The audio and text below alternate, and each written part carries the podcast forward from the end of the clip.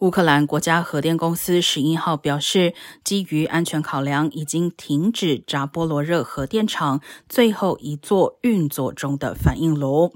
意味着这座欧洲最大核电厂全面终止运转，不再供电。早先，该核电设施的通讯线路受损，专家警告可能引发福岛类型核灾。因此，在初步修复线路后，乌克兰国家核电公司决定让反应炉进入最安全的冷停机状态。